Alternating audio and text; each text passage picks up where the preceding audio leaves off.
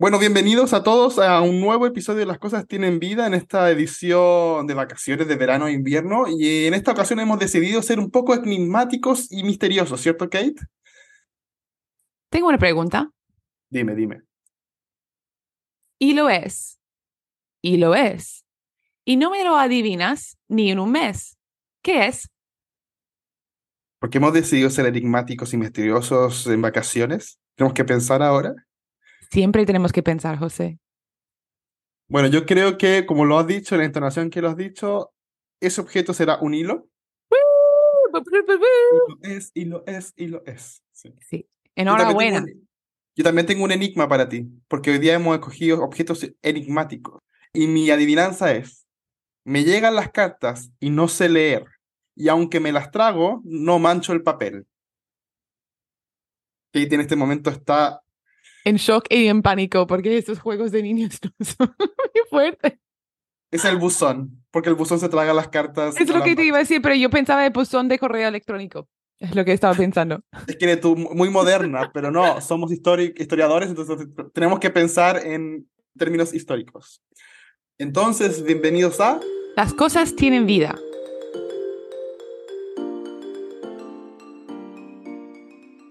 Este es un podcast semanal en el que discutimos y hablamos sobre distintos objetos con la historiadora o historiador que lo investiga. Y en este caso nos tocó la tarea a nosotros.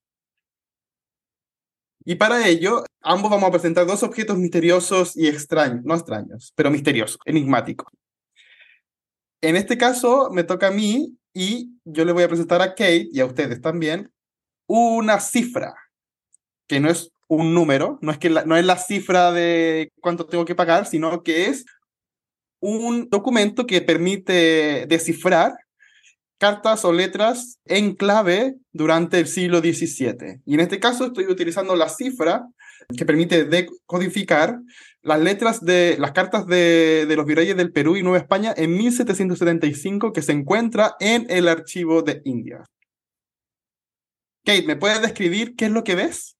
Sí, veo una, una hoja de papel que lo hemos visto muchas veces, pero esta vez está girado hacia el horizonte, ¿no? No está vertical.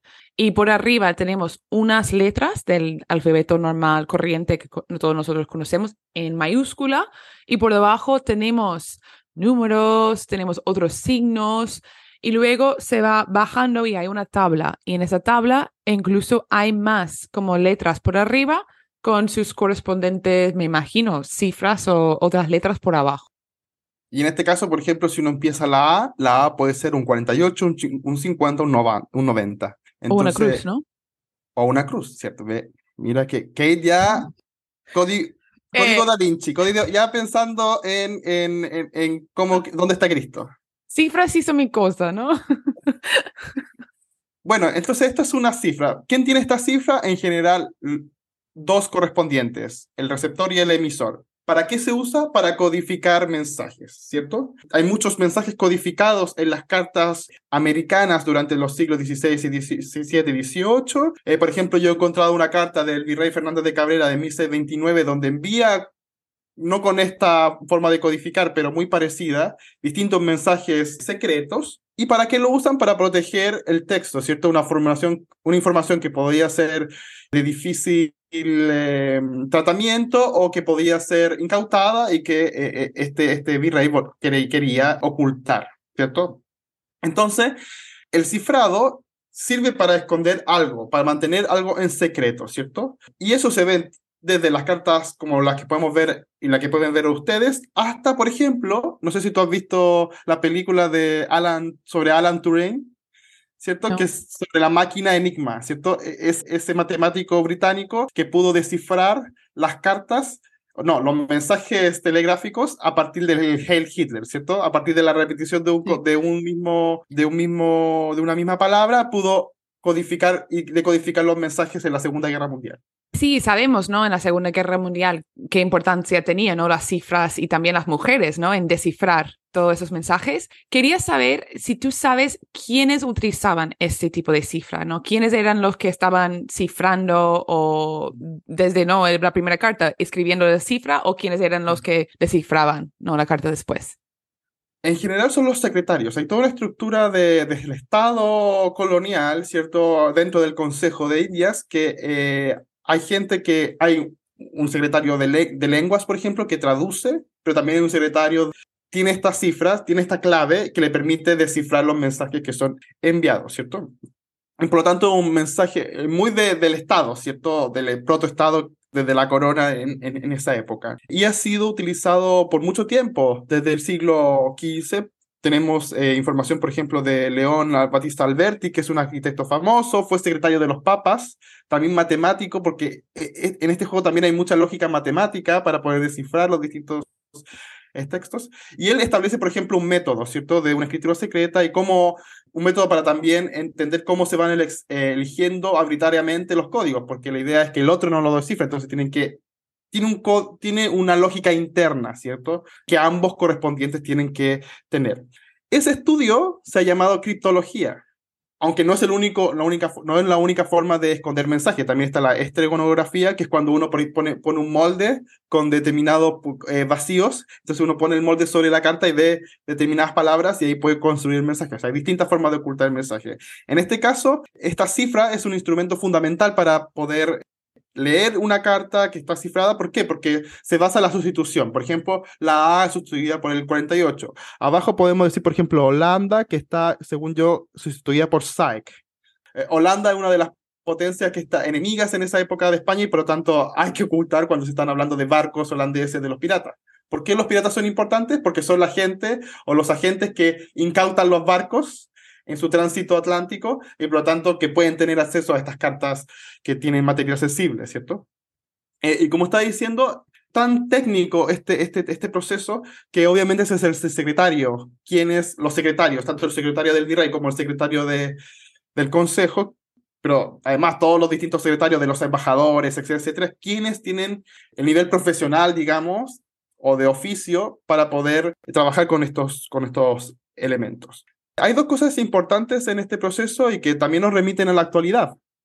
Obviamente actualmente nadie cifra o... Yo sí, todas mis cartas de amor están cifradas, claro. Sí. ¿Lo, puede entender también tu, tu, amante, no? No lo sé, nunca me contesta. Solo tú. ahí vamos. a lo mejor es porque no han entendido. bueno. Hay dos cosas importantes en este proceso. Primero, la libertad de correspondencia, que fue establecida en el siglo XV por el emperador Carlos V. O sea, todos los agentes de, coloniales, todos los americanos, indígenas, etcétera, podían o tenían el derecho de enviar una carta al rey de manera libre. Y por lo tanto, se fomentaba el envío de cartas a pesar de que la forma de cómo se enviaba era muy compleja, ¿cierto? Y era muy difícil acceder a que alguien te enviara una carta. Y el segundo, y lo que es más importante, es el secreto. Incluso ahora, Kate, si yo te abro una carta, tú me puedes demandar por violación de secreto postal, porque es una ley que todavía se considera en la actualidad, además que es inmoral, ¿cierto? Yo no podría, bueno, tú cifras tus cartas de amor, entonces no podría leer las cartas de amor. Bueno, pero tú eres muy listo, seguramente tú encontrarías mi cifra, ¿no? Pero lo, el secreto es, un elemento súper importante para qué? Para que la gente cuente lo que está sucediendo realmente. La verdad es, es difícil de, de acceder, o sea, difícil de interpretar, pero se dice que con el secreto como es la, confesión, esto deriva del confesionario, de la confesión católica, digamos, eh, a partir del secreto yo puedo develar la verdad de mi corazón, etc. Es toda una, una tratadística política y religiosa sobre eso. Y eso lo retoman las cartas, ¿cierto? Entonces los, los súbditos americanos con este secreto, o sea, que nadie pueda violar su carta, podrían transmitir las cosas verdaderas que suceden en la India, pensando también que el gobierno del rey es un gobierno a distancia, ¿cierto? Ahora, uno sabe que entre la verdad y la mentira, bueno, hay muchos trechos. Sí, y yo quería preguntarte, porque entendiendo la importancia de tener una cifra así, ¿no? ¿Cómo es posible que esa cifra llegó al archivo de Indias? Es decir, ¿alguien mandó esa cifra desde las Américas a España o eso estaba en España? ¿Cómo, cómo, funcionó, no? Esa llegada al archivo. Las cifras se van cambiando constantemente y obviamente hay dos, hay dos copias, digamos. Una copia que es la que lleva el virrey en este caso tres, porque uno mm. del Perú, uno de España, y otra que se queda en el, con el secretario. Y por lo tanto, esta cifra probablemente haya, es una de las cifras que haya tenido el secretario, ¿cierto?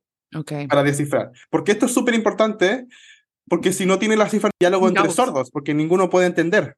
Correspondientes necesitan de esta cifra para poder entender lo que están escribiendo. Y hay muchos de este tipo de cifras, por lo cual, ¿no? En, Archivo de Indias o se han sobrevivido muy pocos.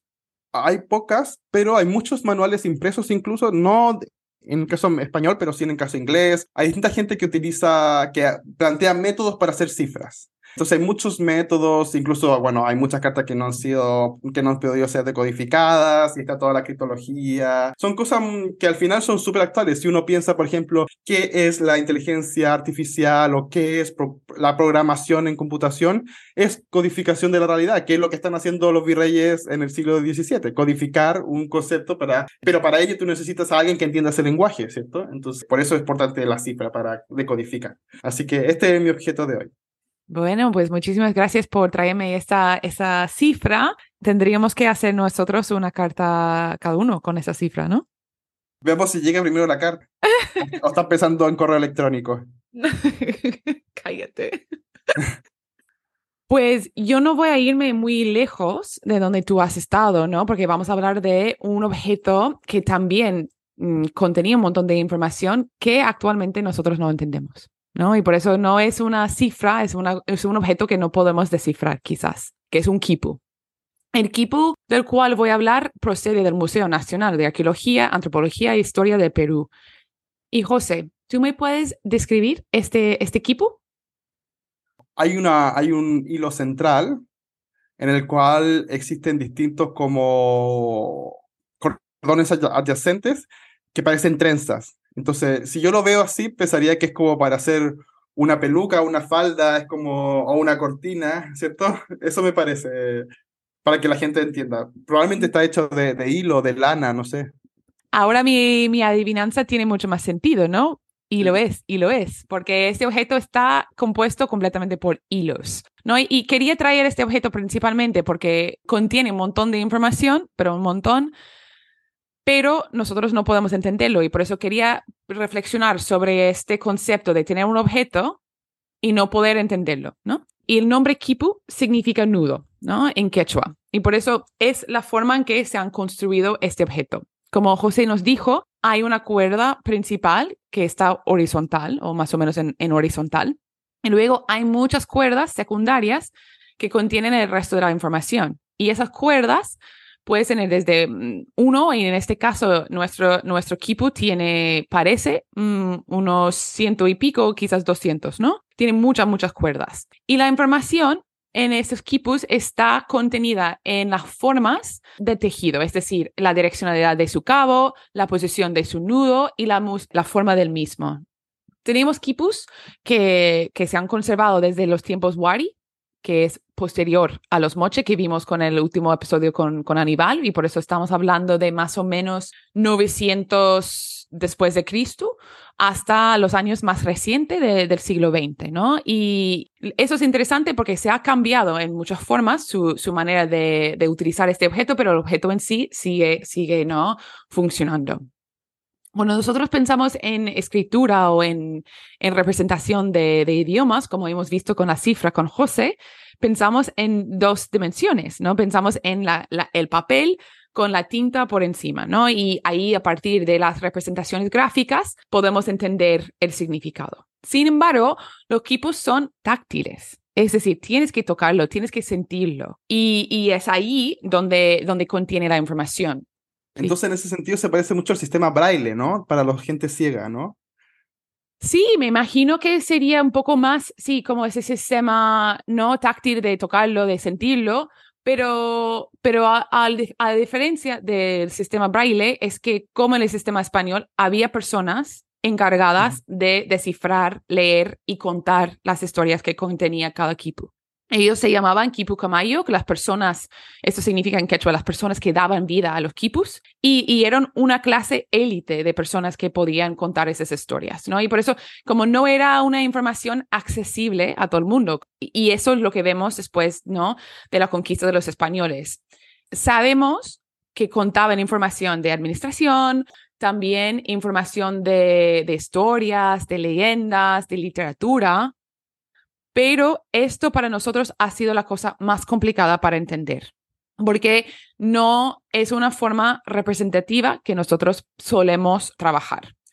En, los, el último siglo, mucha gente se ha trabajado muchísimo sobre los quipus. De hecho, hubo hace nada, hace dos años, una exposición muy importante en Mali eh, mostrando todos los quipus porque se cree que hay unos 1.400 que, que están en el mundo, ¿no? En colecciones privadas, públicas y tal. Y normalmente se, se, se, trabajan en los campos de antropología, historia, arqueología y lingüística, y ahí es donde trabajan mucho en la numerología, ¿no? De, de contar cuántos nudos, qué direccionalidad, qué forma. Desde Historia del Arte se lo ha trabajado Tom Cummins y él lo trabaja sobre el concepto de la memoria de los incas, ¿no? Y cómo esto se, se va desde los tiempos de los incas en, en el tiempo colonial y cómo se usa esos quipus para rememorar ¿no? los tiempos incaicos durante la colonia. En el siglo XVI tenemos un Miguel Cabello de Baboa, quien escribió que los peruanos utilizaban las cuerdas de distintos colores, como hemos visto, que los expertos leían los nudos y los colores para conocer y recordar las cuentas y historia de los incas, en la misma forma, dice él, que los escribanos españoles. Y eso es muy curioso porque reconocían que era igual que la escritura, pero no lo podían leer. En, en México, por ejemplo, veían los dibujos o los códices de las mexicas y también reconocían que esto era su forma de contar la historia, pero era mucho más parecido por la forma de representación, ¿no? Gráfica en dos dimensiones. Por lo cual vemos muchos códices que están, que entran, ¿no? En las cortes judiciales como evidencia. ¿No? Que no tienen que describir cómo son, tal, entra directamente la imagen porque se supone que cualquiera persona que lo vea lo entienda, ¿no? Sin embargo, con los quipus en Perú no pasa así. Es decir, el quipu kumayuk es como viene a, a, la audiencia, cuenta toda la información que contiene este quipu. El quipu en sí no entra en el registro, sino todo el diálogo que ha dicho el Kipuko Mayo sí entra y entra ahora en la forma gráfica. Por eso vemos esta traducción, ¿no? De una cosa tridimensional a una cosa bidimensional. Esta habilidad que tenían los Kipukamayos. Al final, ¿por qué no, no hay una transmisión postcolonial? O sea, ¿es un conocimiento que, que se mantiene cerrado? Sí, José, esa es una muy buena pregunta. A lo largo del tiempo colonial, creo que lo que vemos es que hay una eh, reprehensión de ese tipo de, de ese tipo de documento, ¿no? Que se, se va utilizando cada vez menos porque hay miedo si los Kipukamayuks están diciendo la verdad, ¿no? Y por eso están empujando cada vez más de no utilizar ese tipo de, de, de información y de utilizar la escritura, por lo cual se va perdiendo esta información.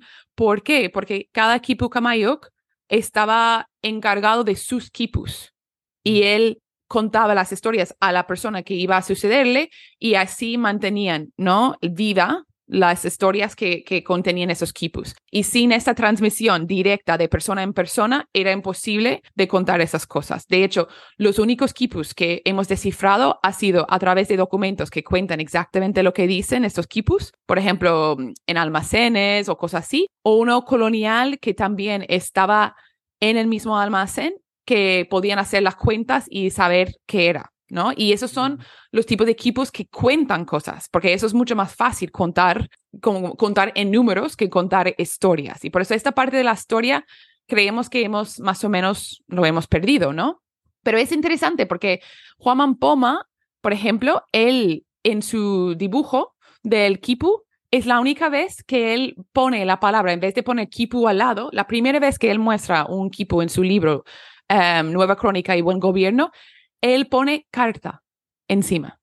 Es decir, él sabe que su audiencia española no va a entender este objeto, ¿no? Por su forma gráfica, porque van a ver un hilo con muchos hilos y no van a saber qué es. Y por eso, en vez de decir kipu, dice, eso es una carta. Es decir, esto necesita una traducción.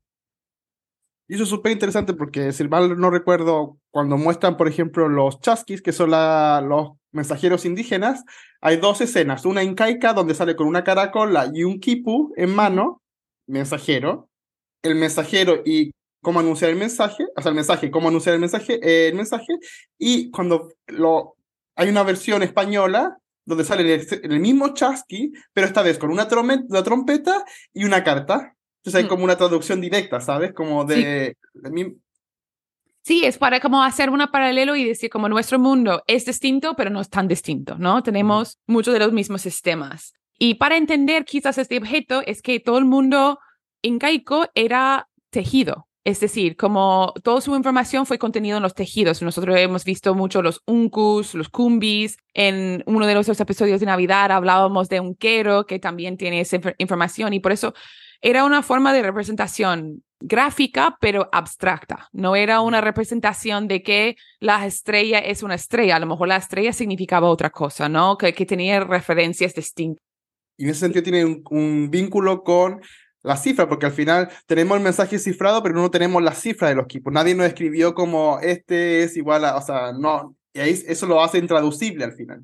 Claro, y por eso, como recientemente, como eso me lleva a mi, mi último punto, porque recientemente eh, Manuel Medrano utilizó Big Data y él descifró un equipo colonial. ¿No? Y eso es Mm. como, porque gracias a esta base de datos de más de 1400, ellos van registrando todas las cuerdas, toda la información que tiene y él lo ha podido hacerlo en el caso de un equipo administrativo, ¿no? Y eso nos da un, Esperanza. mucha esperanza, pero como he dicho, no todos los equipos son iguales, por lo cual eso no es la receta son de todos los equipos, pero es un gran, gran, gran paso adelante y por eso lo que yo quería decir como quizás o reflexionar con este objeto es como quizás la historia es distinta, como lo que nosotros nos gustaría tener es, es la historia que cuenta este equipo, ¿no? ¿Qué, qué, qué nos cuenta? Pero creo que ahora no nos cuenta nada, pero eso no significa que está muerto, ¿no? O que el, el objeto no tiene vida, porque lo que nos cuenta son las pérdidas de la época colonial. ¿no? Es otra historia de lo lejos que estamos ahora, actualmente, de esta otra cultura y de que hay muchos obstáculos por los cuales no podemos entrar en este mundo del pasado. No, y el desafío de cada historiador de poder descifrar. Hay mucha gente que no lee la letra del siglo XVII. Sí. Yo, yo les invito a dos cosas para seguir, si, si quieren seguir estudiando Kipus o, conocer un poco más el mundo de Kipus. Hay un artículo de Tom Cummins que se llama Representation in the 16th Century and the Colonial Image of the Inca. Y también Google ha hecho en su, su página de Arts and Culture, ellos tienen una página que tiene mucha información de cómo se construyen, cómo se conservan, que sabemos sobre los Kipus y que nosotros vamos a incluir en nuestra página de Instagram. Y José, ¿tú tienes un artículo para los que quieren saber más sobre las cifras? Sí, hay un. Yo les quiero recomendar un texto que está en la revista de Indias, publicado en 1995, del gran historiador Guillermo Loman, que se llama Documentos Cifrados Indianos. Y que ahí, bueno, Loman siempre tiene todo, ¿cierto? Publicado. Sí. Entonces, es un excelente historiador, así que, que muy accesible para leer.